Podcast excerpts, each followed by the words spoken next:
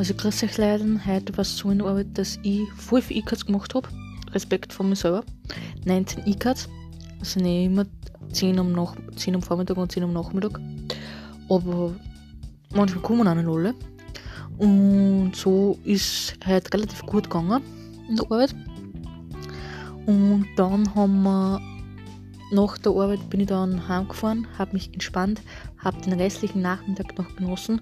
Wobei der war relativ kurz, denn es war um 6 Uhr schon wieder das nächste Fußballspiel. Und das habe ich mir gleich angeschaut. Das war. Ähm, das war. Wer hat denn gespielt? Wer hat denn gespielt? Ich weiß schon wieder. Es hat gespielt Polen gegen Slowakei und Slowakei hat gewonnen. Ein Überraschungssieg. Und jetzt spielt dann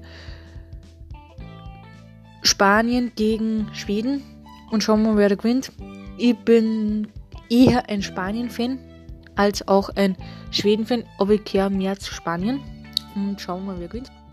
Und dann werde ich bald wieder schlafen gehen, denn dann ist wieder morgen Aber dann gesagt. Also dann, für dich, bis bald, habt alle einen schönen Abend.